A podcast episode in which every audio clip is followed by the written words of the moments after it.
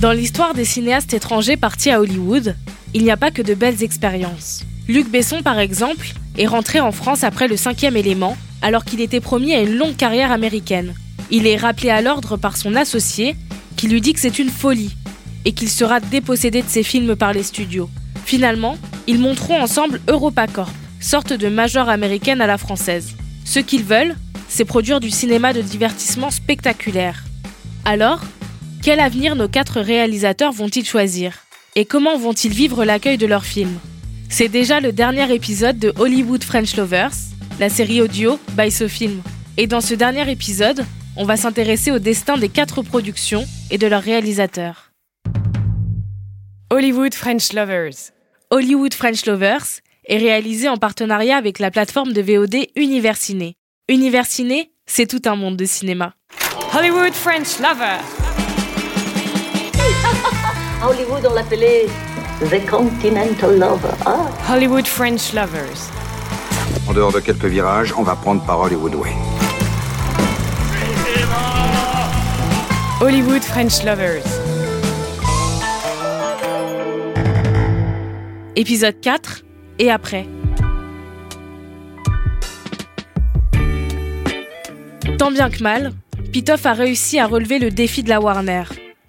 Catwoman sort au cinéma en septembre 2004, quelques mois après sa date de sortie originellement prévue. Les premières critiques tombent et elles sont rudes. Quand le film est sorti, les chiffres n'étaient pas bons. Euh, en plus, il y avait le décalage à Los Angeles, le film est sorti d'abord à New York. Donc, à 8 h du matin, euh, il y avait 4 heures de, décalage, etc. À 8 h du matin, le patron de Warner m'appelle en me disant Putain, voilà, euh, j'ai pas de très bonnes nouvelles, le film démarre pas bien. Il faut vraiment mettre euh, l'accent sur la, sur, la, sur la promo. Je compte sur toi. Euh, Est-ce que tu es d'accord pour faire la promo euh, jusqu'au bout? Je dis Ouais, bien sûr. Moi, moi, je, moi, je me battre jusqu'au bout, etc. Donc, donc effectivement, j'ai tenu mon truc. Je, suis parti faire la promo. On est allé en Espagne, en Angleterre, en Allemagne, en France où là, ben là j'ai fait, fait, vraiment mon, mon, mon, mon, mon boulot de, comment, de mercenaire et de dire on y croit, il y avait Halle Berry, Robert Wilson, euh, euh, et, on a fait la promo et, tout, va bien, etc. Non, mais tu vois, là, j'ai vraiment été mercenaire en, m'oubliant complètement et en me disant non, on y va, on fonce. C'est euh, a un truc à rattraper, il faut y aller. Euh, le film, il est pas mauvais. En plus, le truc, c'est qu'au au final, le film, il est pas nul. Si tu veux, il n'est pas aussi nul que, beaucoup de gens ont pu, ont pu le dire. Il est ce qu'il est. Moi, j'ai vu des films beaucoup plus nuls que ça. Donc, euh, en, étant allé au bout, euh, bah, j'étais prêt à le défendre et à me battre pour ça. Même si, euh, même si je, voilà, on, peut me dire, ouais, mais ça c'est pas bien. Je dis, ouais, et alors? Et alors Si tu veux, ça, ça, la, vertu d'exister, ça existe et, ça se respecte. Un, un truc qui existe se respecte.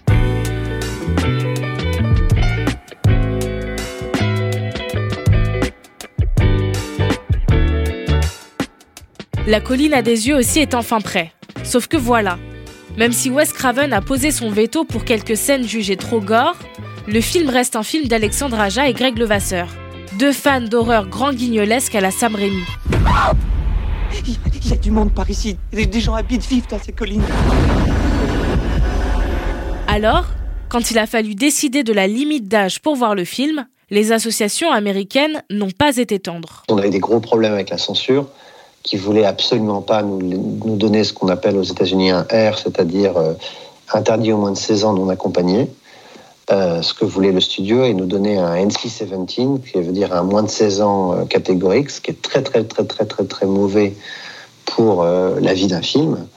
Et donc, on, a, je crois qu'on a soumis le film trois ou quatre fois à la MPA, qui est le, le, comment dire, la censure américaine, avant qu'ils acceptent et on a dû évidemment euh, couper, euh, je crois, en tout, c'était trois minutes euh, du film.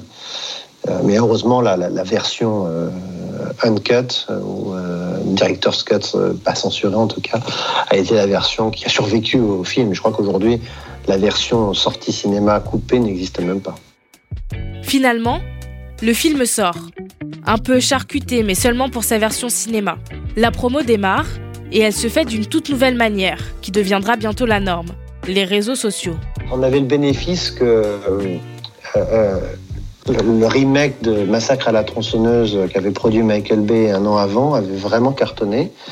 Donc euh, Fox Searchlight, qui sortait aussi du succès de 28 jours plus tard, avait une, vraie, ambition pour la colline. Ils ont choisi une très bonne date qui était début mars. Voilà, et ils ont, ils ont fait une très belle promo avec un, trailer qui était très efficace, qui était assez choquant. Je pense que ça a surpris tout le monde.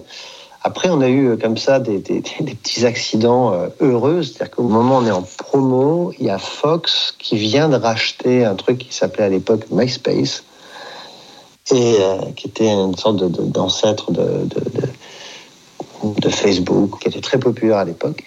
Et donc, parce qu'ils venaient de le racheter, on a bénéficié d'une promo assez intense sur MySpace, qui a beaucoup aidé la sortie du film aux États-Unis.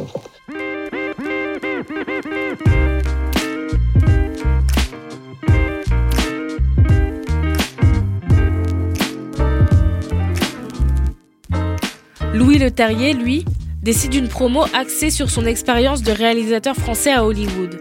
Il veut raconter la manière dont il a travaillé avec un gros studio. Il pense alors que ça n'arrivera qu'une fois dans sa vie. Je me suis dit, bon, c'est un coup, je vais revenir en, France, j'ai fait un film américain, mais les réalisateurs français ne réussissent pas aux États-Unis. Donc, pour raconter un petit peu euh, ce qui s'était passé et partager avec le public français, j'ai fait une grande tournée France euh, avec SND, c'est SND qui sortait en France, avec un, garçon qui s'appelle Mathieu Bardel, que j'aime beaucoup, et qui m'a suivi. Et j'ai fait beaucoup de, dates, de salles, de rencontres avec le public. On me posait vachement de questions. Euh, mais j'étais euh, content de, répondre à ces questions. Mais je voulais partager, en fait. Je voulais partager l'expérience, le rêve un petit peu que j'avais vécu là-bas. Et je voulais partager ça. Et surtout que c'était une très, très bonne expérience. Et, et euh, Promo Monde, c'était une chose. Promo France, c'était un peu plus personnel. Jean-Pierre Jeunet aussi se concentre sur une promo française assez confidentielle. Son film, qui dénote dans la saga Alien, ne rencontre peut-être pas un grand succès, mais il en est satisfait. Et comme Louis Leterrier, il pense que c'est l'expérience d'une vie et qu'il n'aura plus cette chance. Alors la promo a été mondiale, c'est-à-dire qu'elle était dans un seul endroit, si j'ai bonne mémoire, qui était en France. Elle était pour le monde entier. En même temps, j'ai quand même été voyager à Hong Kong, au Japon, enfin j'ai fait quand même quelques voyages. Oui, on a fait 50 millions de dollars, ce qui est vraiment rien pour ce genre de film. Euh, mais quelque part, avant même que le film sorte, les critiques disaient mais pourquoi faire un numéro 4 la, bête est morte, ils disaient. Et je comprends, c'est vrai. Moi, je l'ai accepté plus pour l'expérience de faire un grand film hollywoodien que pour le scénario lui-même. Je me souviens que la première fois où je l'ai lu, en fait, où on me l'a lu, c'était une, une, anglophone qui l'a lu, ça allait plus vite que de le lire moi, je m'endormais, tellement je m'ennuyais. Donc j'ai essayé de le retaper un peu, mais c'était... Ah ouais, c'était un film d'action, quoi. Bon, j'ai fait le mieux que je pouvais en l'européanisant, en, le, en en faisant un film arty, comme je disais. Mais euh, j'ai voilà, même moi, j'étais pas fan de, du film. Maintenant, j'en suis quand même assez content quand je le revois. Je me dis, il y a des trucs pas mal. La séquence sous-marine, euh, l'humour, euh, visuellement, c'est quand même pas si mal. Il y a des trucs pas mal, quoi. Puis je suis quand même très fier d'avoir fait un, un, grand film hollywoodien, quoi. Look, it thinks you're its mother. Le film est un véritable phénomène en France. L'histoire d'un réalisateur français qui a tenté sa chance outre-Atlantique passionne les médias. Et Jean-Pierre Jeunet savoure ce succès. On lui offre même une première en grande pompe à Paris. Il y a un souvenir impérissable, malheureusement, c'est qu'on a fait la première, la grande première mondiale à Paris. Ils ont été gentils, la Fox, ils l'ont fait pour moi. Tout le monde est venu, Sigourney Weaver, Winona Ryder, Ron Perlman, toute la Fox, le staff de la Fox, tout le monde. Et on fait ça en Normandie. Et il y a un salopard euh, qui a saboté la projection en changeant toute l'installation euh, des speakers après les tests, sans me le dire. Et le haut-parleur central, puisqu'il l'avait pas testé, a crevé dès le début du film. Et donc très rapidement, on est tombé en panne. Tous les sons, les dialogues faisaient croc, croc. Donc on a dû arrêter, prendre les, haut-parleurs d'effets à droite, les mettre au centre pour avoir des dialogues. Et on a terminé tout le film sur euh, trois pattes, c'est-à-dire sans effet sur le, côté. Et donc on s'est interrompu pendant une heure et personne n'est parti. Les 800 personnes du Normandie sont restées. On a improvisé un espèce de, de, de, de ciné-club de Château-Vallon sur scène avec les acteurs américains. Et c'était, moi j'étais complètement détruit. Je me revois en haut de l'escalator du Normandie en train de me dire je rentre chez moi ou quoi? Et je revois Tom Hoffman, le patron de la Fox, en train de balancer des dollars par terre en disant réparez-moi ça. Et moi qui avant leur disais mais nous en France on est très professionnel, j'y suis passé vraiment là pour un, demeuré.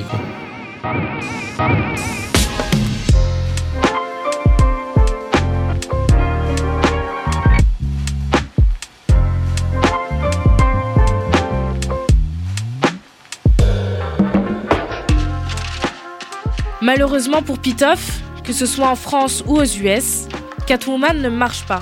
Tout ce qu'il avait pressenti lors de la préparation et du tournage se vérifie. Et évidemment, quand le studio doit trouver un responsable. C'est pas le producteur, c'est pas le studio, c'est le metteur en scène euh, qui est coupable. Donc du coup, euh, bah, t'es mis en, ce qu'on appelle le movie jail, en, prison, euh, euh, la prison du cinéma. Donc c'est comme un Monopoly, tu vas en prison, tu, tu, passes pas par la, touche, case départ, tu touches pas les 20 000 dollars, il faut que tu aies la carte chance pour sortir tout le bordel. Et la carte chance, en fait, c'était de refaire un film euh, indépendant, euh, etc. Donc euh, j'avais un film indépendant qui devait se faire. Donc j'étais après Catwoman, j'avais un, autre film. Ah oui, au, passage d'ailleurs, petite petite petite histoire, c'est que durant la post-production, euh, moi, j'avais des bons rapports avec avec Sharon, et Sharon me dit, écoute, là, je suis en train de préparer euh, Basic Instinct 2, hein, et je voudrais que tu le réalises. Est-ce que ça t'intéresse? Alors je dis bah ouais, pourquoi pas, etc. Donc je rencontre le producteur que je connaissais euh, euh, euh parallèlement, qui s'appelle Mario Cassar, donc qui avait produit le Terminator, etc.. Et donc et, Mario me dit voilà, tiens ça c'est le script, lis-le. Et donc lis le script et le truc c'est une catastrophe.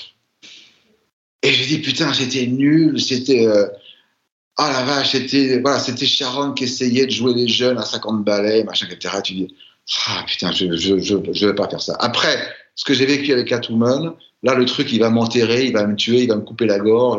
les, gens vont me, me, dire, mais vraiment, c'est con, quoi. Pas de prison du cinéma pour Alexandre Aja et Greg Levasseur. Après s'être battu pour éviter trop de censure, et grâce à la campagne de promo à succès sur Feu MySpace, le film fonctionne. Même très bien. C'est une première dans la carrière des deux amis. Le film a très bien marché, mais surtout le film a très bien marché à l'étranger. Et surtout, après, le film a été un, immense succès euh, en DVD, en vidéo. Je crois que juste en Amérique, on a vendu euh, un million de, DVD. Donc c'était, évidemment, c'était le, comment dire, l'apogée de, l'ère du DVD euh, à cette époque. Et, voilà, ça a fait du film un, très gros succès. Les critiques, par contre, sont un peu plus partagées. c'était un film qui, qui polarisait et la critique a été pareille, c'est-à-dire qu'on avait d'excellentes critiques et de très très mauvaises critiques.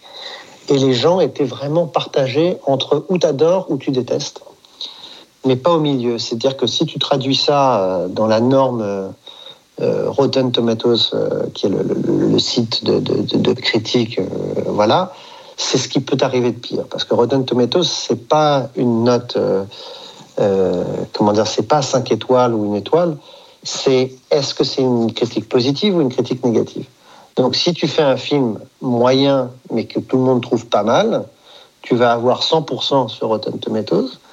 Mais si tu fais un film où la moitié trouve ça excellent et l'autre moitié trouve ça horrible, tu n'auras que 50% euh, sur Rotten Tomatoes. C'est un, un, calcul qui... Euh, donc finalement, c'est, je pense que c'est peut-être quelques-unes des meilleures critiques que j'ai jamais eues mais c'est vrai que ça se traduit pas dans une dans une sorte de, succès critique euh, euh, après coup. Mais le film est devenu un film euh, voilà dont on parle encore, que les gens regardent encore, qui a encore une qui a encore une aura et voilà.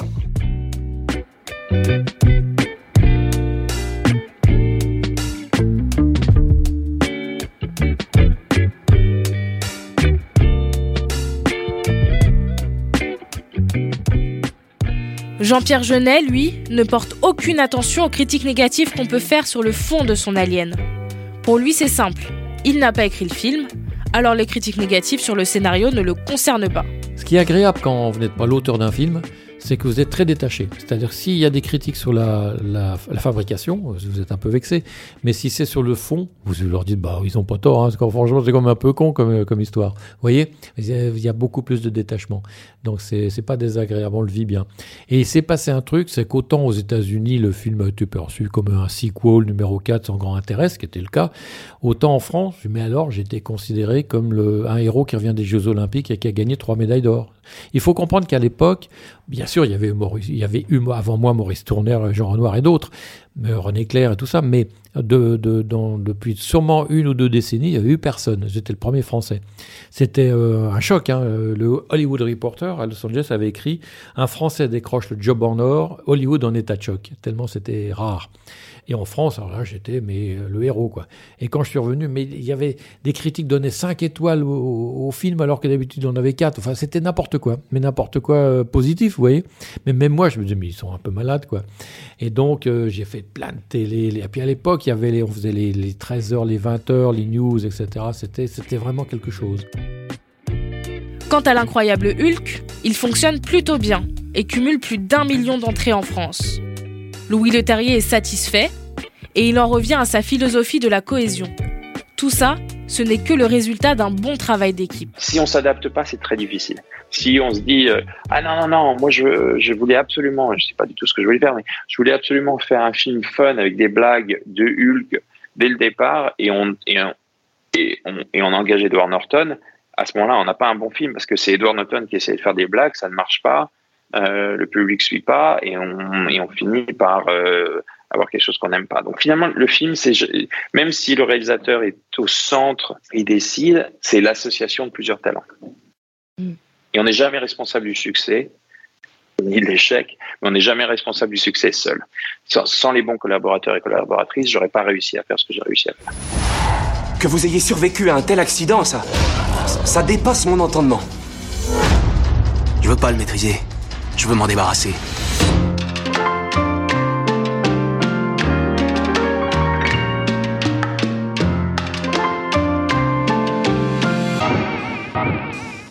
Une fois qu'on a vaincu la grosse machine hollywoodienne, c'est quoi la suite? Les films sont sortis, ils ont rencontré plus ou moins de succès, mais ça ne s'arrête pas là. Ces films ont ouvert une porte pour nos réalisateurs. Alors, rester sous le soleil de LA ou revenir à la grisaille parisienne? Pitoff est toujours à la recherche de sa rédemption. Il se refuse à finir sur un échec et Basic Instinct 2 n'est clairement pas le bon film pour remonter la pente. Heureusement, des projets, il y en a plein les tiroirs. Et on me propose un autre film, donc là qui était un, petit, un, tout petit budget. Aujourd'hui c'est énorme, mais à l'époque c'était vraiment ridicule. Un truc à, 8 millions de dollars euh, et qui était avec euh, Jim Caviezel. Et Jim Caviezel, c'est lui qui avait fait euh, le, Jésus. Hein. Voilà, il est un super acteur. Et, c'était un film qui s'appelait Only in New York et qui était un thriller super dark qui se passait à New York, vachement intéressant. Et que moi, je me dis, voilà, ça y est, c'est génial, j'ai mon film de, rédemption. Jusqu'à une semaine avant le tournage, les producteurs, quoi, le, le, les financiers du film ont des problèmes de trésor ou je sais pas quoi, et tout s'arrête. Louis Leterrier ne veut pas réaliser de suite à Hulk. Ce n'était ni son ambition de départ, ni une envie qui est arrivée pendant la production du film. Par contre, le studio ne compte pas se débarrasser de lui de sitôt. Juste après Hulk, Kevin m'a proposé de faire Thor, mais je me suis dit, en fait, faut pas qu'il ce soit un réalisateur qui fasse tout Marvel. Si moi j'avais fait Thor, il y aurait une espèce de continuité, et ça aurait été un petit peu le même film. Ils ont tout à fait compris d'ailleurs maintenant. Chaque, il y a des réalisateurs qui font leur branche du MCU, mais euh, il n'y a pas trop trop d'interactivité entre les réalisateurs. Il s'embarque alors pour une carrière américaine et enchaîne les projets, l'un après l'autre. Mais son voisin à Los Angeles, un certain Omar Sy, vient un jour lui proposer une idée. J'avais lancé quelque chose, donc j'ai suivi. J'ai suivi. C'est vrai que Hulk est sorti, a bien marché, numéro un box-office, machin, etc. Tout de suite, on propose autre chose. Tout de suite, on propose Choc des Titans, donc je continue. Et ensuite, euh, Choc des Titans, je travaille avec euh, James Cameron sur un truc qui ne s'est pas fait, mais en même temps, j'écrivais euh, insaisissable, donc j'ai fait insaisissable à la place. Enfin, j'ai continué, je continuais jusqu'à un moment où euh, je me suis dit, euh, j'ai un petit peu euh, envie de faire quelque chose en France. Et, avec Omar, on a décidé de, créer Lupin mais ça, c'est il y a cinq ans. Mais et Omar et moi, on vivait aux États-Unis, on était voisins, on sait jamais ce qui, va et ce qui ne va pas marcher. On peut se donner tous les moyens possibles pour, pour réussir, mais on ne sait pas ce qui va marcher. Donc Lupin, on l'a fait. Moi, je l'ai fait pour euh, tourner en France, pour être un petit peu avec mes parents, euh, que je n'avais pas vu depuis longtemps parce que je vis aux États-Unis. Donc c'était c'était un petit peu ça. Euh, et, et maintenant, c'est vrai que j'essaie un petit peu de faire des allers-retours France-États-Unis. Et en fait, quand je reviens en France, je veux pas faire du faux américain. Je veux pas faire du, du, du, du faux film américain avec moins de moyens. Je veux faire un truc vraiment français. Ce que j'ai réussi à faire, moi, sur une série, on n'a pas beaucoup d'argent. Je sais qu'en France, on peut regarder ça en disant, ah, putain, combien de, combien de points la Tour Eiffel il va mettre. Mais, mais en même temps, il y a un truc, j'ai fait un film, j'ai fait une série assez française, mais qui peut rayonner vers l'international. Et, c'est ça, c'est un petit peu ça ma vision. C'est-à-dire que je, je ferai jamais des films franco-français comme je ne ferai jamais des films américano-américains. Jamais je ferai euh, du euh, Michael Bay avec euh, des plans de du au ralenti du, de coucher de soleil avec le drapeau américain. Et jamais je ferai des des films euh, tournés à l'épaule pas éclairés un peu moins éclairés un peu docu film ça même si j'admire ça je sais pas faire du tout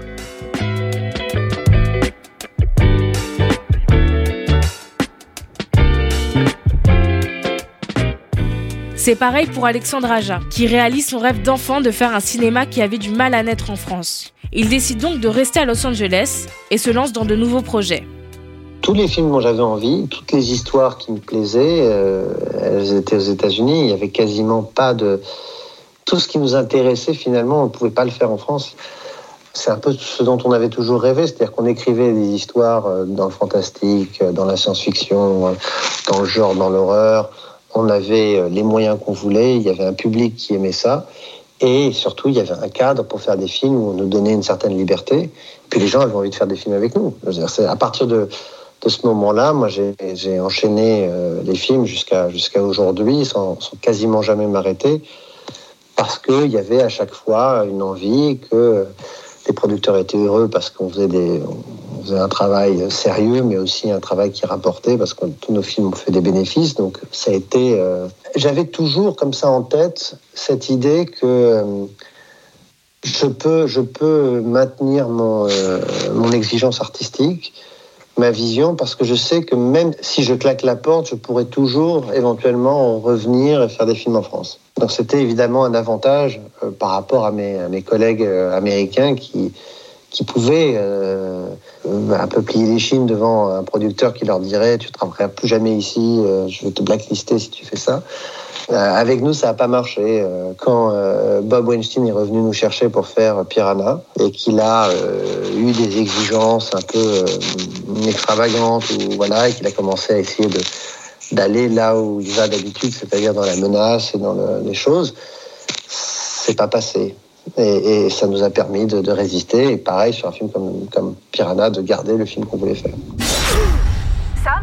Il y a un truc qui m'a mordu. Sam, raconte, qu'est-ce que tu vois? Oh. Sam?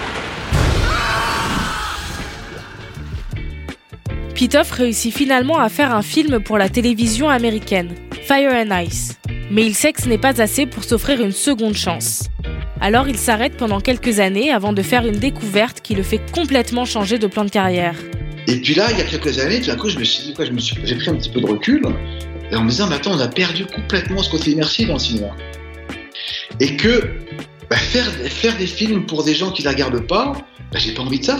Parce que je pourrais pas communiquer ce qui m'intéresse, c'est côté immersion. C'est-à-dire que je pourrais pas amener les gens quelque part si les gens veulent pas y aller. Donc du coup, je me suis dit, bah, le, cinéma qui sort, c'est pas ce que j'ai envie de voir, c'est pas ce que j'ai envie de faire. Donc il faut que, je change de, registre audiovisuel.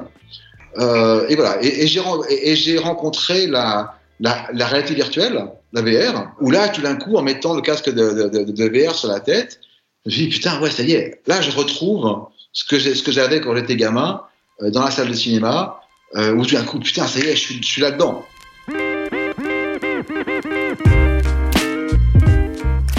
C'est comme ça qu'il cofonde en 2019 une entreprise de production et de distribution de contenu de réalité virtuelle. Et si on le rappelle pour un film? Ce que je dirais oui, je sais pas. Mais je, je dirais pas non en bloc. Je dirais pas allez vous faire foutre. Euh, je dirais ouais, avec plaisir. Maintenant, maintenant, maintenant, je serais beaucoup plus piqué hein, à dire ouais non, ça je suis désolé mais non. Donc s'il y a un non, alors que à l'époque j'aurais jamais pu dire non et, j'avais peur de dire non. Aujourd'hui, j'ai pas peur de dire non. Et si je dis oui, ce sera vraiment parce que j'ai envie de le faire, etc. Mais, je, je dirais pas oui pour le faire. Je dirais pas oui parce qu'on me propose.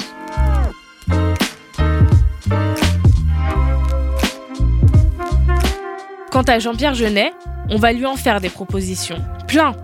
Mais il n'y en a qu'une qui retient son attention. Alors depuis, j'ai eu pas mal de propositions. La plus sérieuse, parce qu'elle était concrète, c'était après le long dimanche de fiançailles qui avait été produit par la Warner, qu'ils avaient adoré. Et donc, ils m'ont proposé un Harry Potter. Donc ça devait être le 6, le 7, j'en sais, franchement, je sais même pas. Et alors, j'ai refusé pour plusieurs raisons. La première, c'est que j'étais épuisé. On venait de finir le long dimanche. Il fallait commencer la semaine suivante. Donc, je n'aurais physiquement pas été capable. Ensuite, euh, je l'ai regardé, Harry Potter, le, celui de Alfonso Cuarón, c'est ça ou? Inaritu et Alfonso Cuaron. On m'a dit c'est le meilleur et moi franchement je m'endormais parce que bah, les, bagarres à coups de baguette magique c'est pas mon truc quoi. Ça aurait été probablement génial de faire le premier où il fallait tout inventer l'univers. Mais là tout était sur place en plus. Les costumes, les décors, le, scénario, l'auteur, le casting. Donc en fait ils cherchaient un metteur en scène pour bien découper et bien, tourner. Mais ça m'amusait pas vraiment de faire ça. Moi j'aime créer un univers, j'aime tout, faire, tout imaginer. Donc là, ça m'amusait qu'à moitié, donc j'ai refusé. Et puis aujourd'hui, je me dis, oh, quand même, tu as été bien bête, mais en fait, il faut pas avoir de regrets, parce que quand on prend la décision, c'est le moment où on la prend qui compte. Donc voilà.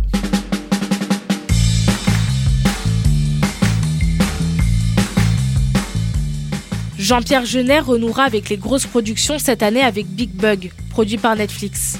Finalement, il est le seul à être rentré en France. Pitoff, Louis Leterrier et Alexandre Aja ont tous les trois poursuivi leur carrière aux États-Unis. Louis Leterrier rentrera finalement au pays pour réaliser trois épisodes de Lupin et une suite à l'autre côté du périph', bientôt disponible sur Netflix. À la même période, Alexandre Aja est rentré aussi pour tourner Oxygène pour Netflix. Vous avez remarqué? Netflix, Netflix et encore Netflix. Si le cinéma français s'ouvre de plus en plus au genre, c'est notamment grâce aux plateformes de streaming. En effet, si tous ont fait leur retour sur Netflix, ce n'est pas pour rien. La plateforme produit aujourd'hui du genre pour des réalisateurs du monde entier et se comporte parfois comme un gros studio américain. Aujourd'hui, et grâce à cette nouvelle manière de produire des films, après le grand exil des années 2000, il est plus rare de voir des réalisateurs et réalisatrices s'échapper aux États-Unis. Les lignes ont bougé entre les débuts difficiles d'Alexandre Aja et Greg Levasseur et la Palme d'Or de Julia Ducournau à Cannes. Maintenant, plus besoin de traverser l'Atlantique pour faire du cinéma de genre. Merci d'avoir écouté Hollywood French Lovers, une série audio by SoFilm. Hollywood French Lovers. Hollywood, on l'appelait The Continental Lover. Ah. Hollywood French Lovers. En dehors de quelques virages, on va prendre par Hollywood Way. Hollywood French Lovers.